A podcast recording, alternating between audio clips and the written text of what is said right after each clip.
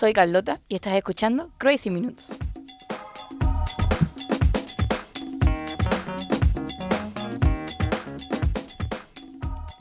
Buenas a todos y a todas los que me estáis escuchando. Otro programa más. Y gracias a todos los que estáis tras los auriculares en Anchor, Spotify, Apple Podcast, Breaker, Google Podcast.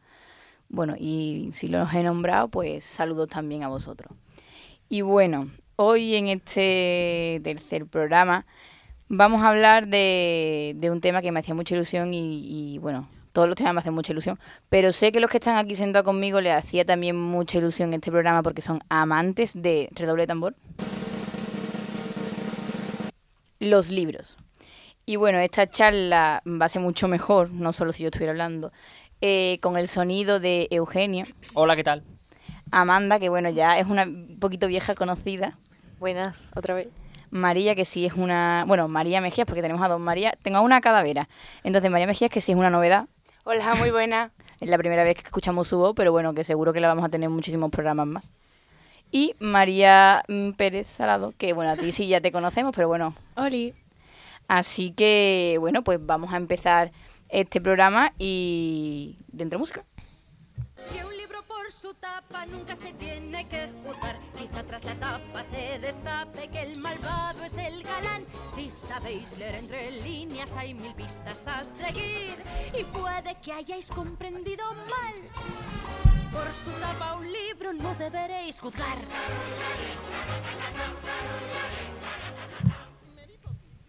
Bueno, lo que acabamos de escuchar. Qué temazo, ¿no? Claro, es la, la banda sonora de Mary Poppins. Que bueno es que nos venía al pelo, porque un libro por su tapa no hay que juzgar. Y aquí tenemos en la mesa algunos libros que, bueno, vamos a comentar ahora, que, que no se deben juzgar por su tapa, aunque sean, la verdad, muy bonitas. Eh, voy a empezar por María Mejías, que la tengo a mi vera, como he dicho antes. Y a ver, cuéntame qué me traes. Eh, muy buenas, Carlota. Yo traigo hoy cuatro libros.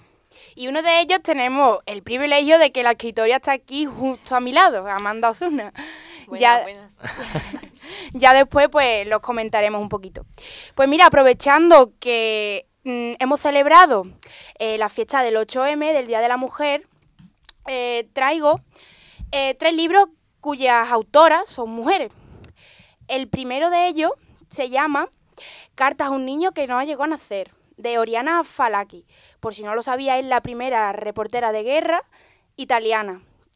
Eh, su libro mm, se estrenó en el, 17 el 1965 y trata sobre una mujer cuyo nombre no da ni nombre ni edad, que se queda embarazada sin saberlo.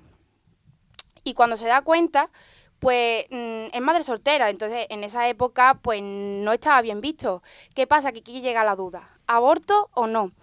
Es un libro muy bueno porque no te posiciona ideológicamente, simplemente te hace preguntas y te hace reflexionar. La verdad es que lo recomiendo bastante porque he leído muy pocos libros en el que se trate ese tema de una manera tan delicada. Vamos, una explosión de sentimientos, diría, diría yo. El segundo libro se titula Don de Lengua y es de Sabine Hoffman y Rosa Riva. Eh, dos escritoras que la verdad que no las conocía. Este libro eh, comencé a leerlo simplemente porque estaba en la estantería de mi salón, de mi casa, y digo, bueno, no sé qué leerme, pues voy a leer esto mismo. Pues ese cayó. Y la verdad es que estoy en proceso y, es muy bueno. A ver, por lo menos lo que yo llevo, lo que llevo por ahora. Trata de un asesinato en el que llaman a una periodista también eh, para resolver el caso. Pero esa periodista estaba acostumbrada a trabajar en el, en el campo de la sociedad, en revistas. Entonces vemos como eh, en cierta, de cierta manera está un poco discriminada y cuando no debería ser así. Entonces mm, podríamos reflexionar un poco también acerca de- del papel de la mujer en el periodismo. El cuarto libro es mm, de un poeta andaluz y dramaturgo, Federico García Lorca, que muchos de ellos lo conocerán, o eso espero, y se llama Bodas de Sangre, perteneciente a una trilogía, la trilogía lorquiana, que muchos también conocen, que forma parte de, o sea, que, que comprende las obras de Yerma, La Casa de Bernarda Arba, y como yo traigo hoy, pues Bodas de Sangre. Y esta obra llena de prosa y poesía, mm, sirvió de inspiración para muchos muchos artistas andaluces, como por ejemplo Camarón de la Isla, que interpretó su famosa, famosa poesía La nana del caballo grande, y también no solamente mm, interpretaron de esa obra, sino de muchos más, porque, por ejemplo, eh, el libro del poeta de Nueva York, mm, Morante, mm, Morente, Morente. Morente, perdón, perdonadme, por favor, no quería decir eso. No pasa nada. Los nervios del directo. Eh, interpretó pues muchas muchas canciones mm, recitando su poesía. Y ya para finalizar mi recomendación literaria de hoy, eh, traemos desde mi trinchera de Carmen Amanda Osuna Pérez, que la tenemos aquí al lado, que si ella quiere hacer los honores y explicarlo ella, pues agradecida. A ver, Qué honor. que si quiere no, que nos va a hablar. Porque vamos a ver, Amanda, no es normal que tú hayas hablado ya, este es el segundo programa que, que te traigo aquí para participar y en el primero, en el primero ya no nos dijeras nada. O sea que ya estás tardando en decirnos unas Es palabritas. que ya no es como Paco Umbral, que ya solo viene aquí a hablar de su libro. Ya- Hoy he venido a hablar de mi libro. Hoy Hoy, sí. hoy Hoy he es venido a pa' hablar de mi libro. Entonces, a ver, dinos unas palabras, dedícanos algo, ¿no? Para cuando sea ya famosa del todo, yo diga, esa niña en el programa ¿no? 3 me habló Carmen Amanda Que saque su de la libro". hemeroteca los archivos y pueda claro. rescatar, Exacto. claro, claro. Pues a ver, desde mi trinchera a mí siempre me ha entusiasmado mucho la historia y más el siglo XX, las dos guerras, el periodo de entreguerra, Guerra Fría, en fin, todo lo que conlleva. Y a mí me interesaba mucho la Primera Guerra Mundial porque creo que no está tan tratado como la Segunda Guerra Mundial, que ya está tan trillado y está tan explotado. Y me interesó mucho eh, las figuras anónimas que había, los soldados anónimos en la Primera Guerra Mundial, esos que no tienen ni nombre y eran soldados cualquiera. Entonces, desde mi trinchera cuenta la historia de Mathieu. Eh, desde mi trinchera, digamos, es su diario en el que él va escribiendo su día a día, cuenta tanto batallas o mm, lo mal que se vivía en el frente, así como reflexiones sobre el amor, la amistad, Dios, la religión, la fe, porque claro, en ese tipo de circunstancias mm, tus ideales o lo que querías hasta ese momento se, se derrumba. Entonces, un poco en ese sentido. Y bueno, mm, también quería a la otra punta de la mesa, Eugenio, cuando nos estaba comentando María su referencia, y bueno, hacer el nombre de Camarón, que te más venía arriba como Hombre, la de José. Monge no puede faltar. Aparte, mm, el flamenco es poesía. Y el flamenco bebe mucho de la poesía y es un, o sea, es un buen tándem porque uno vierte en el otro y viceversa. Y si hablamos de Camarón, quizá eh, es uno de los primeros autores flamencos que le dan voz a, a la poesía pura, en este caso de Lorca. Después pues vendrían también eh, Carmen Linares cantando El Niño Yuntero de Miguel Hernández. Vendría también, eh, bueno, una infinidad de... Bueno, Poveda, por supuesto. No puede quedar atrás ya los más recientes. Pero desde principios de los siglos, en realidad es que el fandango son letras que riman y que por tanto es poesía, es poesía de las más canónicas que podemos conocer. Pues- Algunas letras son preciosas, ¿eh? Eso iba a decir ahora mismo, que muchos cantautores son poetas, vaya, en sí mismos. Eh, voy a, bueno, yo en realidad lo que le, pedí es que a, a mis colaboradores de hoy es que me trajeran algunas recomendaciones, como bien ha dicho María Mejías antes, para que ustedes que me estáis escuchando, eh, me fío de ellos 100%, que seguro que son, vamos, ya los primeros los hemos escuchado, son unos libros dignos de, de leer. Eh, todos los que me estéis escuchando podáis nutriros de, de la mejor literatura y que, bueno, seguro que se nos han quedado en el tintero muchísimo ahora cuando terminemos, pero que, bueno, que, que podáis tener eso, una buena biblioteca variada porque sé que, que, que lo son. Por eso voy a seguir con, con mi otra María, con, con María, María Pérez, que sé que además que me trae mucha variedad porque me estuvo comentando los libros que traía y dije, hija, de verdad, es que tienes pato. Sí, porque, eh, bueno, es que me dio mucha pena. Ayer elegí libro porque digo que podría decir tantos, pero solo me podía contar tres. Y me he decantado por una saga que es la selección de Kirakas, que es una novela distópica. Y a ver, para quien no sepa lo que es una distopía, es esta clase de libros en los cuales la trama es de un mundo que ha sido colapsado, pues bien por una masacre natural o por un problema político y surge un nuevo orden social y un sistema, un gobierno que oprime mucho al pueblo. Entonces siempre, porque siempre es una es una chica la que lidera la revolución y la que lo soluciona todo, por así decirlo. Mm, hemos pasado por una época en la que había un montón de distopías como los Juegos del Hambre, Divergente, Delirium, eh, esta, mm, Los Cazadores de Sombra y ya como que nos hemos saturado un poco de este estilo ya como que agradecemos que vaya un poco todo más a la normalidad.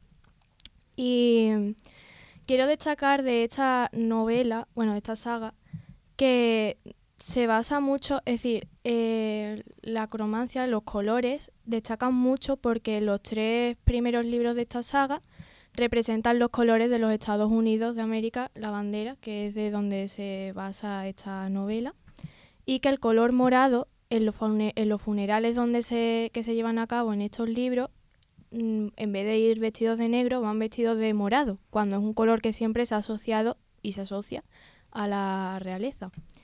Y bueno, mm, os voy a decir un poco después de todo esto de qué va el libro porque creo que debería decirlo.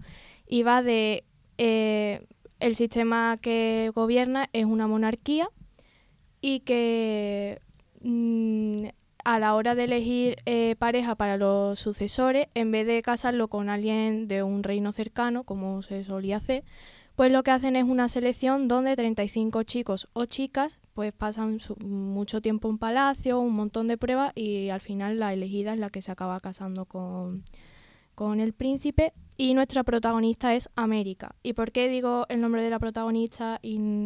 Pues porque la eh, escritora al principio de, cuando lo estaba escribiendo quería llamar Miss en vez de Lady a todas las chicas que iban a pasar por esta selección, pero se dio cuenta de que iba a ser un poco un chiste llamar Miss América por lo de, eh, no sé, los concursos de belleza, Miss América, Miss España, pues todo esto. Así que al final lo puso Lady. Y también he encontrado una curiosidad que no sabía que había sido así, toda esta historia ha surgido a través del cuento de la Cenicienta, que creo que lo sabemos todos, y sobre la historia de Esther de la Biblia, que para quien no lo sepa fue una doncella judía que al final acabó siendo la reina de Persia, con lo cual ya nos podemos oler un poco cómo acaba todo, pero bueno. Y después también, aparte de esta novela, he elegido Orgullo y Prejuicio de Jane Austen, que quien no sabe de qué va más o menos esta novela, y un libro de no ficción, para no fantasear tanto, que son Los signos de Caroline Faulkner, que va sobre, sobre astrología de cómo leer tu carta astral y qué significa todo, todo ese mundillo.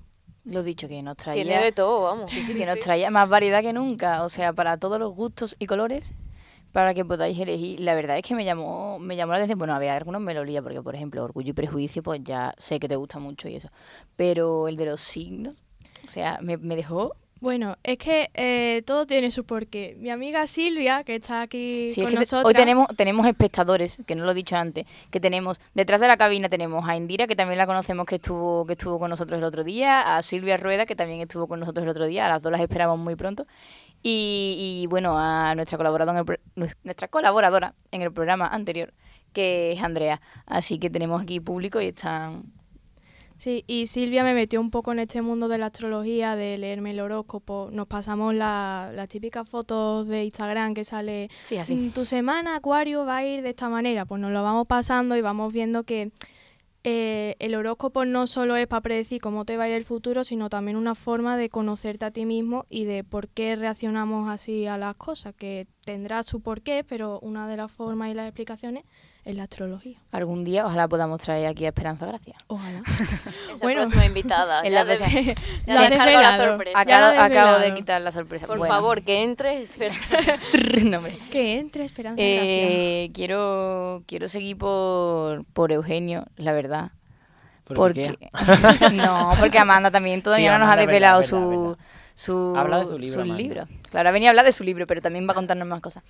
Y, eso, yo estoy expectante, Eugenio, porque también me consta que te ha costado también. Me ha costado muchísimo y más ayer, ayer vamos, uno de los que traigo es porque María me dijo, Isha, este, si te, gustó muchísimo cuando lo leíste y, y tal. Eh, los libros que traigo mm, me pasa igual que la música, siempre lo asocio a momentos o a lugares o a personas. Y en el, voy a empezar hablando, eh, traigo para, bueno, la mayoría de mm, han salido mujeres y me alegro muchísimo. Voy a poner la nota masculina no solo en la voz, sino también en los libros, sin desmerecer a, a las plumillas femeninas, pero bueno, vamos a hablar de un poco de, de, los hombres y sobre todo centrado más o menos en la misma en la misma época, en los años 20 o 30, que es donde es, son pertenecen estos autores. Mm, voy a hablar primero de Fernando Villalón, también tengo que hablar eh, de Machado y tengo que hablar también de, de Manuel Chávez Nogales. Manuel Chávez Nogales por corazón y aparte por periodismo, ¿no? que también por eso estamos aquí un poco unidos. Eh, al principio Fernando Villalón, pues lo primero que tengo que decir es cómo llega un chaval a uno de los mm, poetas más desconocidos, los más malditos, siempre le han dicho, de la generación, cerca de la generación del grupo del 27. Y es porque también tiene culpa María, que está aquí en la mesa, María Mejía, eh, más de morón que el gallo y que la cal. Mm, eh, una de las cosas que llevan a gala a la gente de Morón, aunque no- mm, hago un poquito de crítica constructiva, parece que el ayuntamiento no. es que saludos a aquellos que nos eh, escuchan desde a Morón, ¿no? aquellos que- y ojalá que me escuchen desde el patronato de cultura que, que llevan el nombre de Fundación Fernando Villalón y no le hacen gala. Bueno, a lo que voy, no voy a empezar aquí. a lo, lo que estaba Eso diciendo. sería hacer otro programa Sí, sobre es, otra hari- cosa. es harina, es harina de otro costal, lo, lo mal vista la cultura que está en los pueblos. A lo que iba, Fernando Villalón es de la- una familia, es de la, quizás la, la casa más grande que hay en Morón, en todo el centro, eh, de, bueno, segundo conde de Miraflores, y aunque nació en Sevilla, pasó parte de su vida en Morón de la Frontera, y por ello mismo un día llegó y dice, toma. Ábrelo. Y era un regalo, era el libro Islas del Guadalquivir, una antología que hace unos años sacó eh, la editorial Renacimiento. Y empecé a leerlo y por eso yo Fernando Villalón siempre lo relaciono con María y con todos los momentos desde la carrera que hemos vivido y demás. Y tanto me fue gustando Fernando Villalón, Fernando Villalón, Fernando Villalón, lo que lo que escribía, porque es una, una es muy cercana al grupo del 27, muy neopopularista, muy rural, escribe mucho al campo, es de los poquitos del 27 que escribe al campo, a sus tragedias, igual que, que hablábamos antes de Lorca. Y Fernando Villalón se ha convertido en, en un sitio al que esconderse, al que refugiarse siempre que pasa cualquier cualquier cosa, igual que Machado también puedo, puedo decir. Y con Fernando Villalón, pues, mm, el misma situación que hablaba antes María de Lorca. Eh, han recurrido a él, y no puedo olvidarme tampoco Camarón cuando habló de islas del, cuando cantó esas islas del Guadalquivir, ¿no? donde se fueron los moros que no se quisieron ir. Es uno de los versos más famosos de Fernando Villalón. Y también, pues, mm, también hay que decir que es importante que es un tío muy contradictorio, porque eh, era teósofo, que no, sabéis si, no sé si sabéis lo que es la teosofía. No, por Digo la verdad. Es Ilústrame. Es que ni yo sabría explicarlo, ni ellos mismos lo saben explicar. La teosofía es un conjunto de creencias, creen en la verdad, creen en la luz, creen en el amor, o sea, una cosa súper rara, pero que ni ellos mismos se lo explican. Es tipo masón, van por logia, van por grupo. Él perteneció a la logia Zanoni, que era el nombre de aquí de Sevilla, hacía rituales, oscurantismo y cosas muy extrañas. Sí, muy anticatólico suena. Eh, sí, pero lo, lo gracioso de que era anticatólico, cuando, era, cuando murió en su testamento, juraba y prometía que era católico, apostólico y romano. Era un tío de muchas contradicciones. Era un marqués, era segundo marqués, de, el, el conde de Miraflores, pero sin embargo no quería a la gente de su clase. Él se apoyaba en los gañanes del cortijo, en la gente más pobre de, del- de su pueblo, de Morón, de Sevilla. Él era una persona que... mm, a esta, le encantaba la fiesta, era, fue, llegó a, ser ganadero, tuvo una ganadería, pero sin embargo se arruinó por la poesía, porque él empezó a, escribir libros. Y su primo Manuel Halcón ah, me hace mucha gracia porque ah, escribió de él que eh, mm, cuarentón y que de pronto tiene prisa por escribir. Y es que Fernando Villalón empezó, publicó este el primer libro, Andalucía la Baja, publicó tres. Uno en el 27, otro en el 28, otro en el 29, o sea, Andalucía la Baja, La Toreada y Romance del 800, respectivamente, y en el 30 murió. Entonces parecía que era un memento mori y era, voy a acabar porque él sabía perfectamente que el final se le acercaba. Y en el último libro, en el ro- romance del 800, se nota que la vida se le va, aunque fuera un año antes. Y es impresionante, lo recomiendo. Y bueno, Camarón lo versionó, Calixto Sánchez y demás. Y ya para acabar rápidamente hablo, eh, mm, Chávez Nogales a Sangre y a Fuego. Es una de las crónicas principales de la guerra civil. Mm, Chávez Nogales se le conoce por ser el periodista de la Tercera España, porque ni era rojo ni era azul. Eso te iba a decir. Era yo impresionante. Recuerdo, recuerdo cuando nosotros, yo lo di en, en segundo de bachillerato, en, en selectividad, que nuestro profesor decía, eh, es el, se le dice el autor de la objetividad, ¿no? Que si Mm. quieres saber lo que pasó de verdad en la, en la guerra, léete ese libro, porque está reconocido como el más objetivo, porque siempre quieras o no, alguien tira para un lado o para otro. eh, se exilió en Londres porque aquí, tanto por un bando como por otro, pensaba que lo iban a matar. Y era verdad, lo iban, lo, lo- le tenían ganas por, lo- por los dos lados. Y por último toca hablar de Machado. Eh, Machado pues me, me une a él que, como decía antes, son momentos. Y yo empecé a leer Machado el verano en el que murió un familia. Y al morir familia me refugié en la poesía de Machado y ese, uno de los proverbios cantares que tiene, que ese, nuestro español bosteza, es hambre, sueño, hastío, doctor, tendrá el estómago vacío y dice, el vacío está más bien en la cabeza. Me, me recuerda mucho a los episodios que estamos viviendo de la, dentro de la política, en el que todo se está volviendo gritos y pocas palabras verdaderas, y que de verdad, mm, siempre que hay algún problema con España, siempre Machado es tan recurrente que el libro nunca puede faltar cerca de cualquier persona que esté arrimado a la política.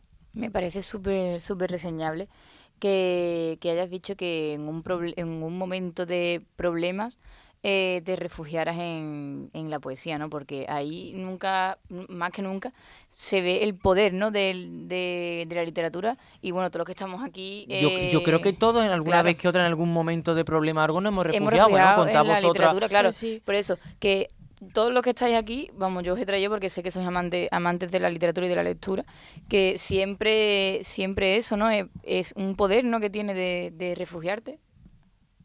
Sí, sí, eh, totalmente. Cuando sientes que no, mm, que a lo mejor estás tan confundido con lo que sientes o con la situación que estás viviendo y puedes encontrar en un libro que alguien lo plasma y da con la tecla, yo creo que al fin y al cabo literatura es acogerte y acoger y sentir que estás acogido por, por un completo desconocido. Al fin y al cabo el poder de las palabras, que las palabras unen. Claro, que una persona que no conoces de nada te, te sea capaz de, de transmitir eh, eh, tanto, incluso más de una persona que tienes cerca, no sé, a mí me parece impresionante. Y también muchas veces lo que decimos, que nosotros muchas veces no somos capaces de mm, interpretar lo que nos está pasando y muchas veces lo vemos plasmado en el papel y decimos, al final no es tanto lo que yo tenía en mi cabeza, sino que era más sencillo de, de hacerlo, de interpretarlo.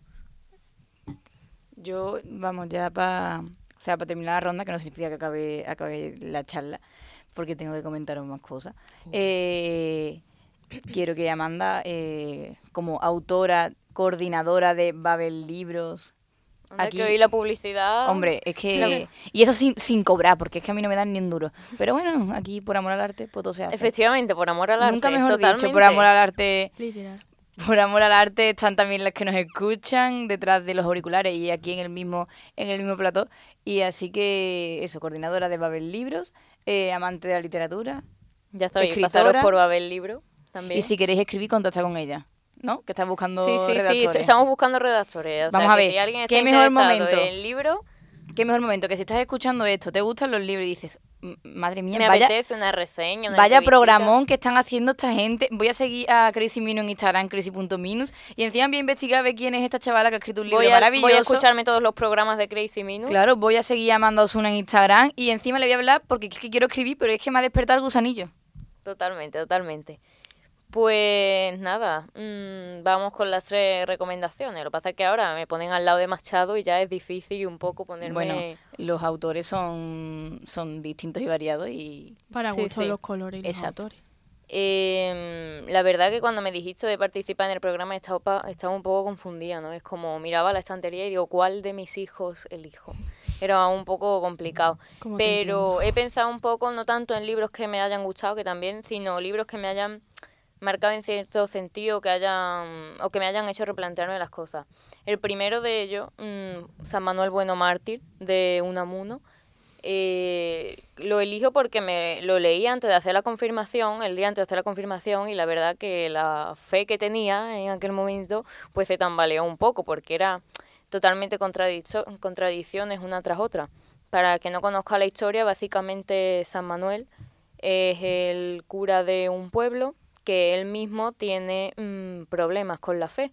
Él mismo le cuesta creer, pero anima a su feligreses y le intenta conducir por el camino de la fe cristiana católica, porque él cree que si al fin y al cabo eso te hace feliz, aunque él no crea, si ellos creen que si sus feligreses son felices así, pues al fin y al cabo no le ve tanta no le ve que haya tanta contradicción, porque al fin y al cabo lo que todos buscamos es ser felices. Entonces, como que me tambaleó mucho las cosas, esa mítica frase de mm, Dios ha muerto, eh, no sé, es un libro que la verdad me, me chocó, me chocó bastante.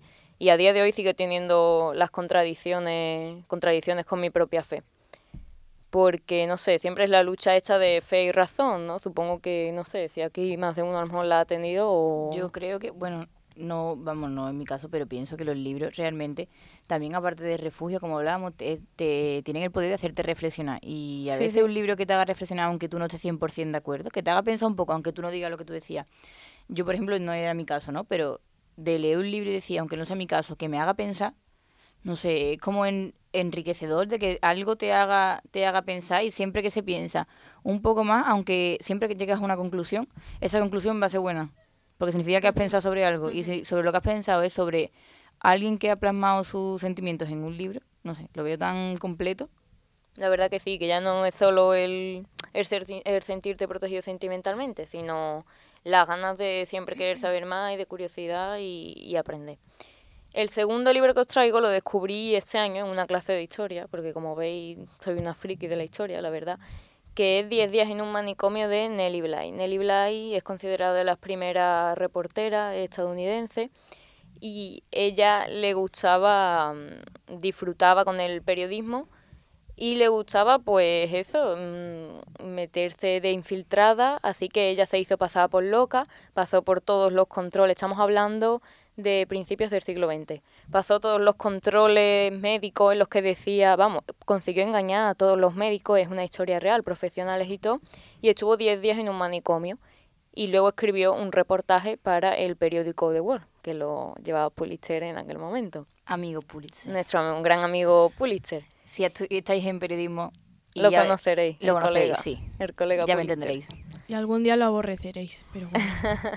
Pero eso, Nelly Bly, entonces a través de ese reportaje denunció las mm, pésimas condiciones tanto de alimento, higiene, el trato inhumano que se les daban a, aquellas mujeres que muchas de ellas estaban, mm, es que no estaban, estaban sanas como cualquiera de nosotras podría estarlo, solo de salirte un poco más a lo mejor de, del camino ya estaba te internaban. Entonces eso, cuando se publicó el reportaje, el gobierno de Estados Unidos tuvo tanta repercusión que destinó más millones de dólares al mantenimiento de los centros de salud mental y hubo la verdad que que, que eso, que hubo una como muchas manifestaciones y tal. Es como me gustó este libro, es muy fácil de leer. Me gustó porque, no sé, como que ves que el periodismo puede tener que es la, una buena herramienta para cambiar el mundo y que a través de este reportaje mejorara la vida de tantas mujeres que estaban ingresadas, pues en eso la verdad que me marcó. Y bueno, mm, tengo que traer poesía, lo dije en el primer programa de Crazy Minutes, tengo que traer a Elvira, porque Elvira Sastre para mí es un referente totalmente tan joven, con 28 años, que haya publicado con su última novela, Día sin ti, eh, ganó el premio Biblioteca Breve en España, premios que han ganado escritoras como Rosa Montero, lo cual que con solo 28 años yo creo que es muy, como decía antes María, que ahora tenemos el 8M, que lo hemos celebrado ahora, yo creo que es muy importante, sobre todo para las jóvenes, tener referentes femeninas en cualquier ámbito, y para mí Elvira Sastre lo es, la conocí a través de su poemario Baluarte, y es una poesía intimista, fácil de leer, y así que os la recomiendo. Y yo, bueno, quería... como Yo quería decir una cosa Por que, supuesto. mm, sobre lo que ha dicho Amanda de el proceso de documentación que se lleva mucho, porque claro, esta señora se tuvo que mm, recorrer muchos manicomios para saber cómo iba toda la vida allí. Y eso me ha recordado a otro libro de la señorita Baby, que es Memorias de una salvaje, y habla de cómo es la vida dentro de un prostíbulo, o sea, mm, y cómo los proxenetas tratan a esas mujeres, cómo se lleva todo el proceso de cómo engañan a esas mujeres, las traen aquí, lo que pasan, sus historias, todo eso.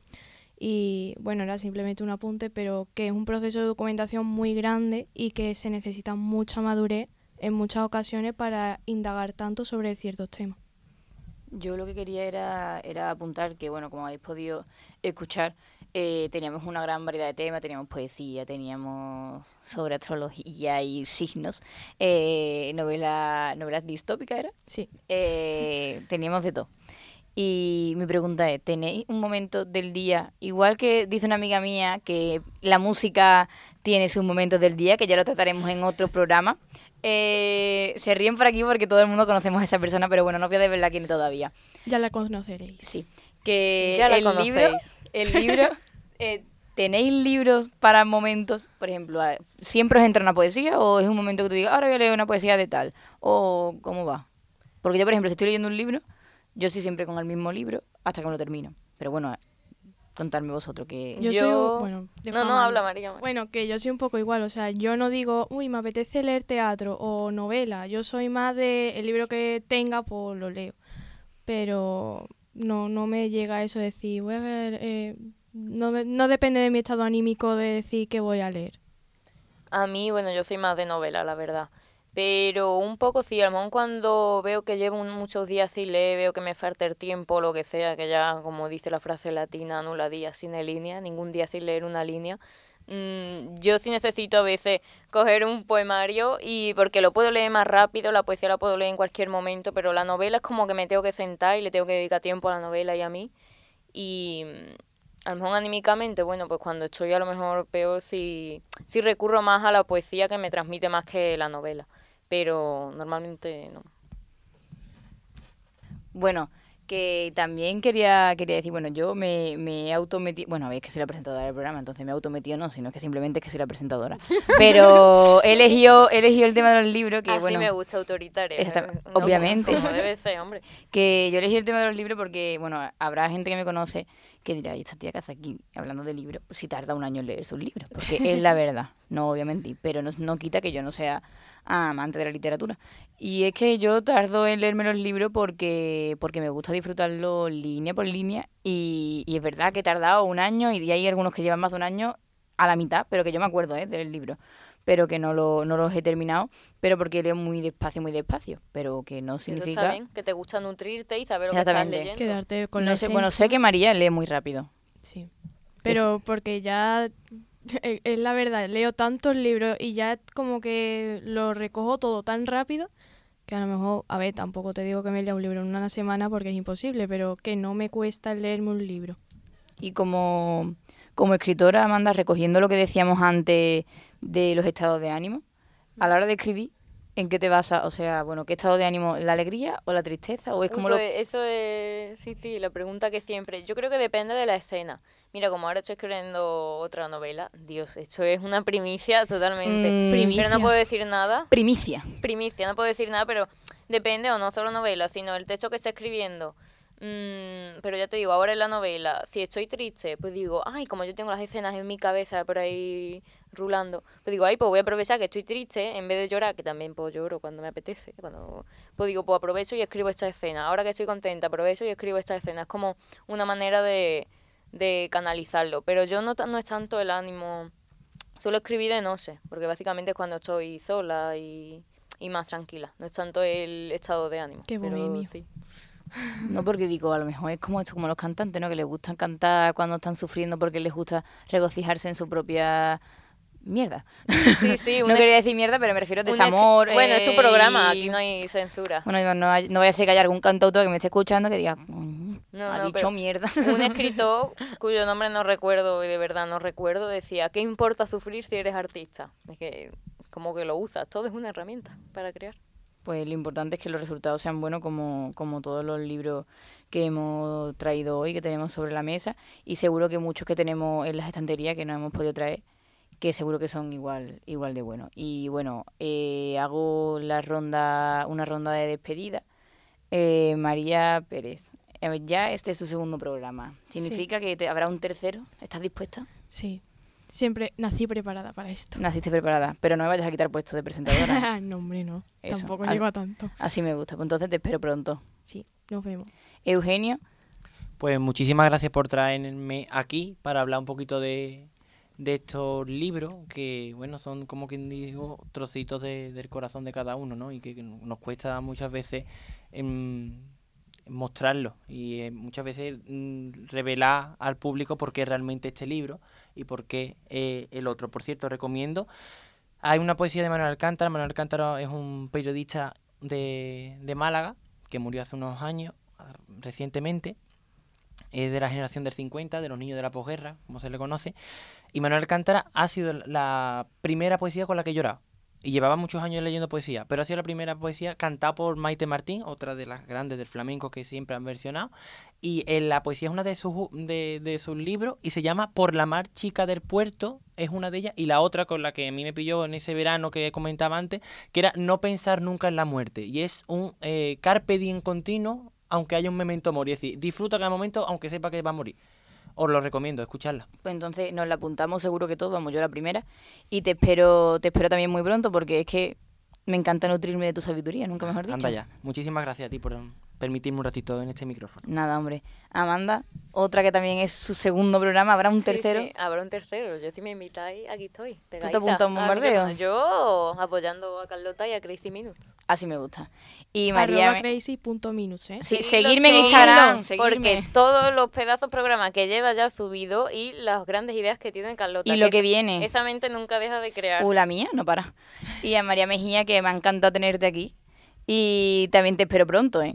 Eh, muchísimas gracias por invitarme y cuando tú quieras, pues aquí estaré. Es que no te creas no te crea que te voy a dejar mm, separarte del micro. Así que nada, os espero a todos pronto. A los que me estáis escuchando, os espero también muy pronto en el siguiente programa. Guiño, guiño. Que eso significa que eso, que el siguiente, como dije en el anterior y como seguiré diciendo, el siguiente mejor y el siguiente mejor que el mejor. Como se podría ser una frase de Rajoy, pero es mía. Eh, así que nada, os escucho. M. bueno, Rajoy. me escucháis, me escucháis en el siguiente programa y yo encantado de estar aquí. Así que un saludo a todos los que me escucháis.